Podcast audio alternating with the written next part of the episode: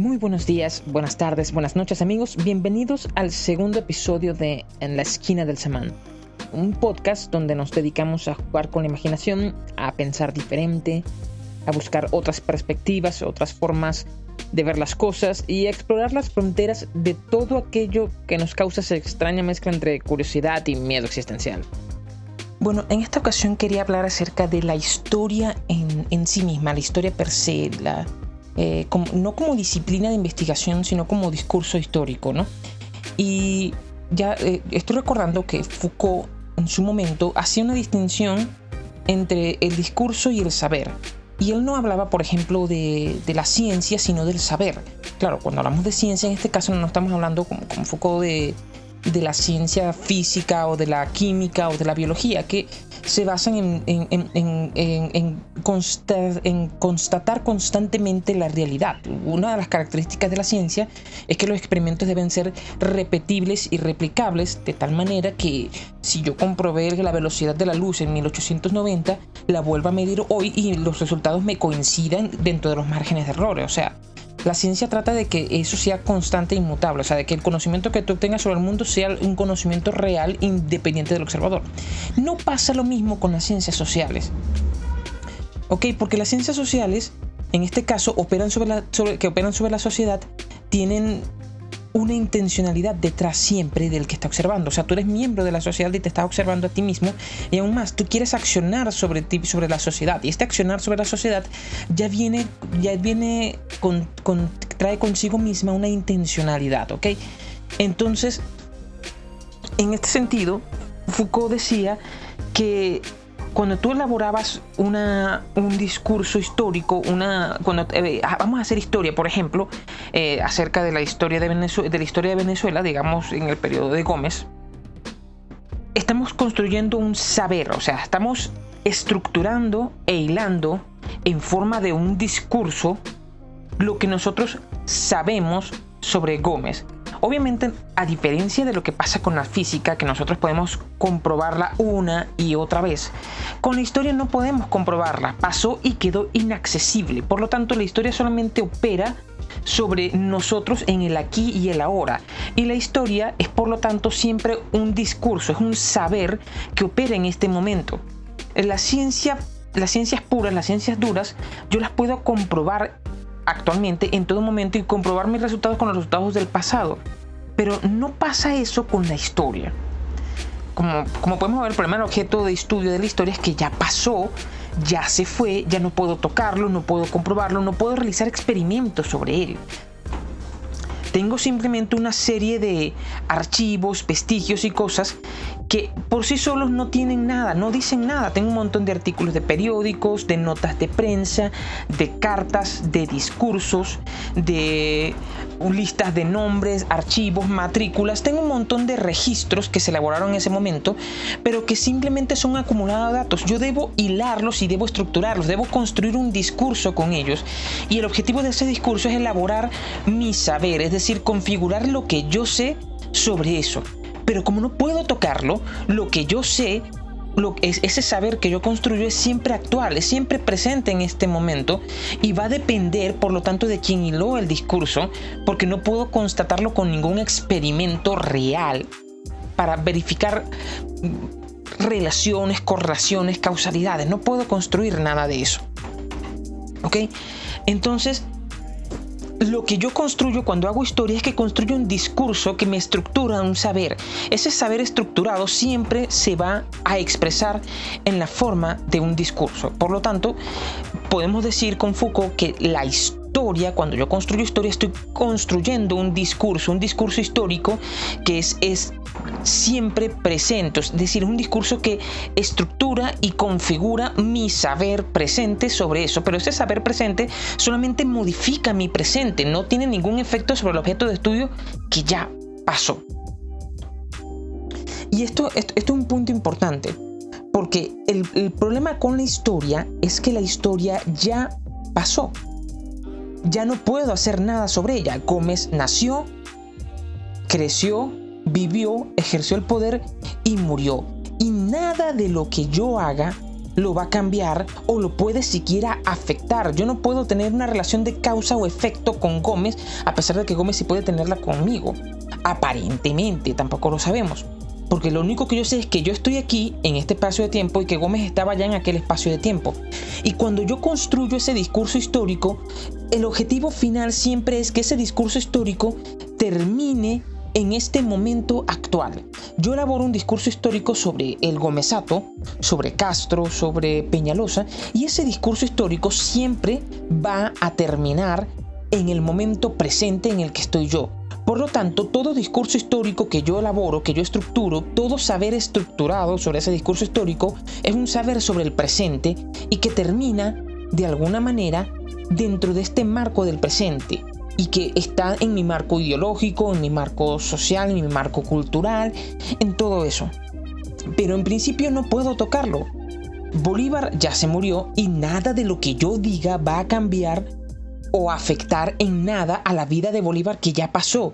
Ya fue, ya Bolívar hizo todo lo que podía y no podía hacer, ya le pasaron todas las cosas que podían y no podían haberle pasado, ya vivió todo lo que podía, podría haber o no vivido. Ya eso se configuró y estuvo. Por lo tanto, cuando yo elaboro un discurso del saber sobre Bolívar, ese discurso histórico que yo elaboro siempre incide sobre mi presente inmediato sobre el aquí y el ahora. Por lo tanto, podemos decir que hacer historia, es decir, construir este discurso histórico, que es, este discurso, perdón, que va a estructurar el saber histórico, que va a estructurar la forma en que yo sé la historia, en última instancia, siempre va a incidir sobre cómo yo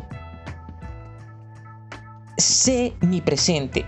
Es decir, cómo hago yo del saber histórico un saber de mi presente actual. El discurso histórico que elabora, por ejemplo, que elaboraron, por ejemplo, los escritores positivistas de, la época del Gomezato acerca de la de, todo el periodo del siglo XIX, donde estaba Rufino Blanco Fombona, donde estaba Vallenilla Lanz, donde estaba a ah, César Sumeta y donde estaba toda esta playa de intelectuales que se nuclearon en torno al Gomezato, elaboraron un discurso histórico cuyo objetivo era configurar la realidad y justificar la realidad del Gomezato, que es lo que se conoció como la tesis del gendarme necesario. Es decir, ellos venían a justificar que la mano dura sobre el, sobre el país para unificarlo y mantenerlo cohesionado era necesaria. Y ellos configuraron toda una forma de saber su historia de saber el conflicto del caudillaje, de saber los problemas de, disgregación e integración, de saber la influencia del imperialismo como lo hizo César Sumeta, de saber nuestro carácter como nación que, elaboró, que, elaboraron en su, que elaboró en su momento Rufino Blanco Fombona. Todos ellos configuraron un saber que venía a engranarse dentro de un discurso del saber de su momento.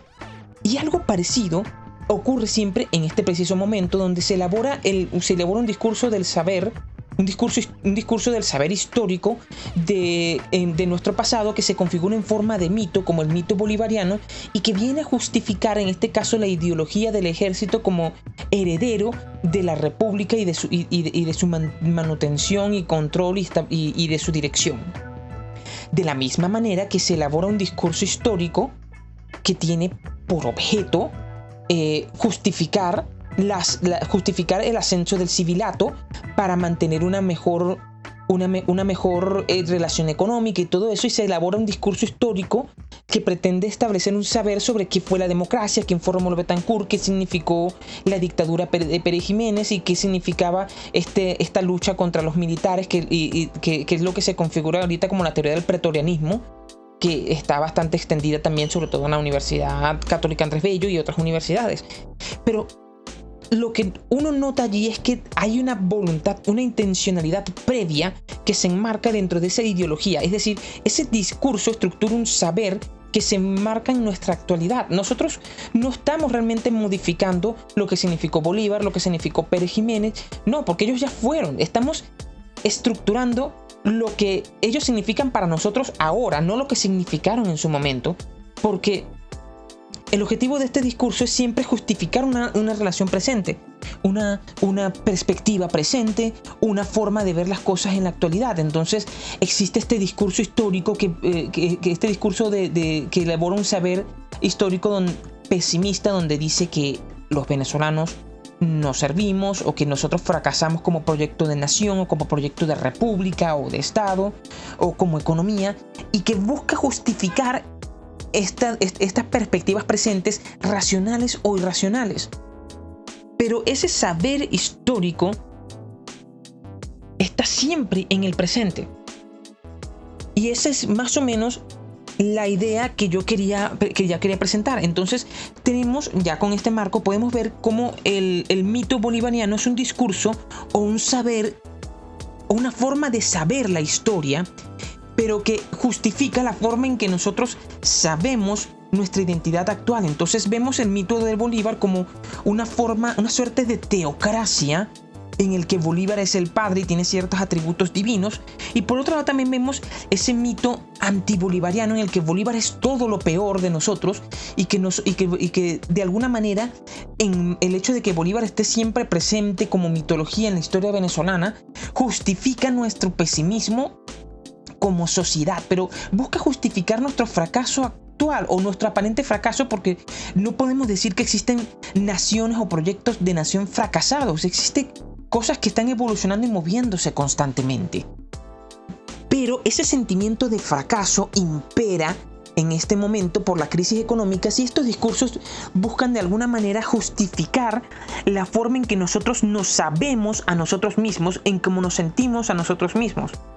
Y lo hace a través del discurso histórico y quizás por eso en los últimos años ha habido tanta efervescencia con el discurso de la historia en Venezuela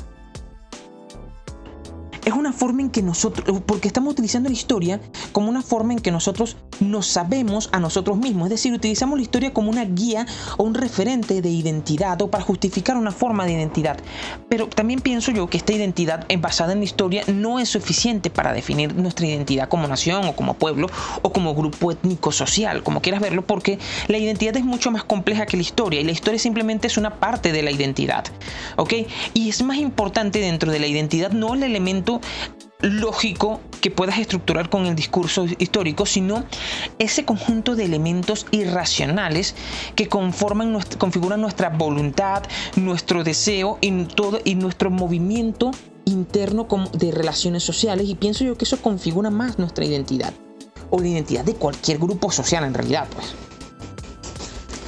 Y la idea principal es, es esa, que el que cada vez que hacemos historia realmente estamos construyendo un discurso que configura la forma en que sabemos las cosas del pasado y cómo nos sabemos a nosotros a través de nuestro saber del pasado, porque el pasado es intocable y no puede tratarse como una ciencia común y corriente donde vamos a comprobar esto de que esto fue aquí y pasó esto otro, o una relación de causa-efecto, o una relación de simultaneidad, porque no podemos conocerlos, no podemos trasladarnos hasta allá para verlo o observarlo. El discurso histórico siempre estructura la forma en que, en que nos sabemos a nosotros mismos.